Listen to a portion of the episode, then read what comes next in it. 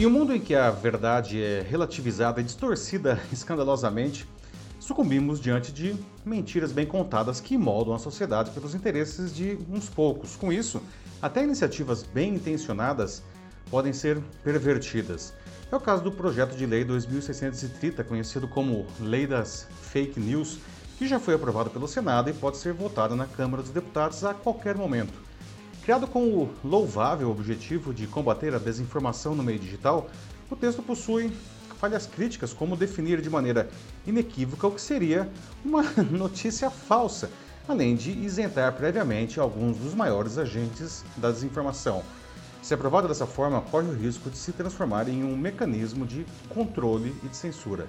Eu sou Paulo Silvestre, consultor de mídia, cultura e transformação digital, e essa é mais uma pílula de cultura digital para começarmos bem a semana, disponível em vídeo e em podcast. Definir o que é verdadeiro nem sempre é uma tarefa trivial. Em muitas ocasiões, depende da combinação de elementos a que nem todos têm acesso. Né? Consequentemente, definir o que é falso sofre do mesmo dilema. Não? Ainda assim, seria de se esperar que um projeto de lei que se presta exatamente a isso se esforçasse mais que o visto no texto em tramitação. O projeto ainda aborda dois outros conceitos fundamentais na guerra pela verdade. Né? O primeiro é o conteúdo jornalístico, não, também apresentado sem qualquer definição mais precisa, mas que supostamente indicaria algo produzido com, enfim, rigor na apuração e promoção. O outro é a liberdade de expressão, né, garantia constitucional preferida entre os disseminadores de fake news que se valem dela para tentar justificar todo tipo de mentira ou crime, como se aquilo fosse apenas uma inocente opinião pessoal. Para um projeto que se propõe a criar a chamada Lei Brasileira de Liberdade, Responsabilidade e Transparência na internet, falhar em algo tão básico abre espaço para enormes preocupações. Né? Com nossas vidas altamente interligadas e dependentes das mais diversas ferramentas digitais, uma legislação como essa tem o potencial não apenas de piorar os serviços online, como ainda de criar uma nefasta ferramenta de controle do cidadão, das plataformas digitais e até da imprensa. Quanto mais brechas uma lei deixa, mais as autoridades, não, ou seja, qualquer um investido de algum poder, vai se sentir à vontade não para interpretar né, suas regras para fazer valer os seus interesses. O cidadão ele acaba ficando indefeso diante de ataques daqueles que deveriam o defender. Não?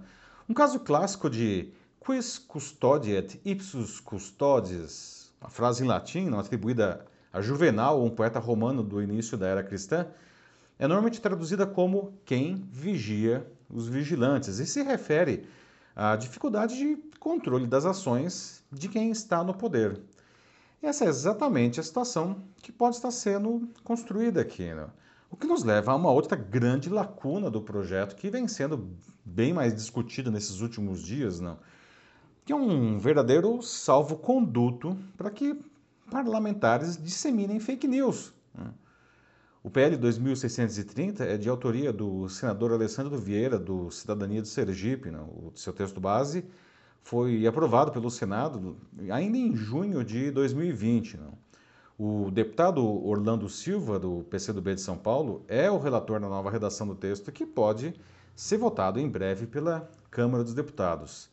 Nessa nova versão, né, ou seja, da, da Câmara, não, é, um singelo trecho incluído vem causando um grande tumulto. Trata-se do parágrafo 5 do inciso 7 do artigo 22, que diz, abre aspas, a imunidade parlamentar material estende-se às plataformas mantidas pelos provedores de aplicação das redes sociais, fecha aspas.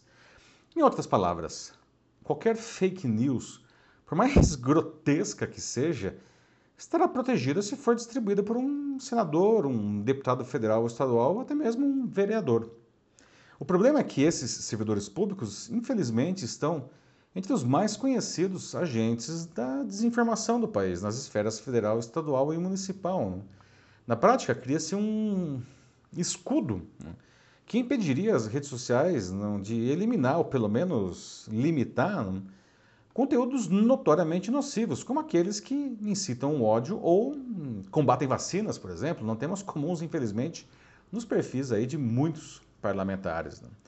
As plataformas digitais vêm refinando esse mecanismo de gestão de conteúdo com a justiça há anos. Né?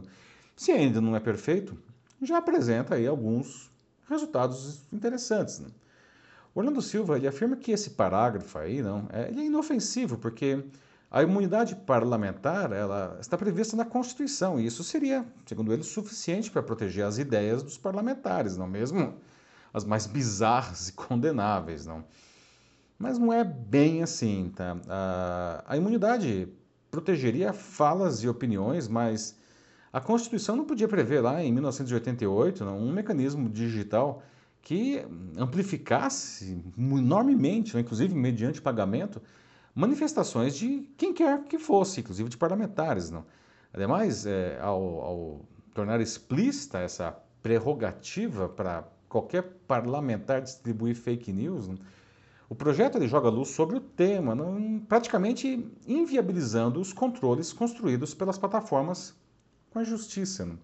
E dessa forma, sempre que for necessário remover um desses conteúdos, a Corte Constitucional do país, ou seja, o Supremo Tribunal Federal, né, vai precisar ser acionado. O que é inviável, né, dado o volume de porcaria dessa natureza que já transita nas redes. Né?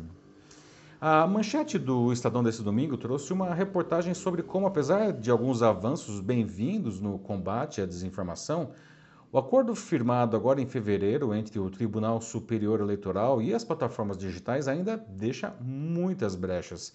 Isso quer dizer que políticos e seus apoiadores conseguirão ainda não transformar as redes sociais em um verdadeiro inferno desinformacional, se me permitir essa palavra, não? agora nesse ano de eleições. Não? Nós, os eleitores, não? nós somos os principais prejudicados com isso.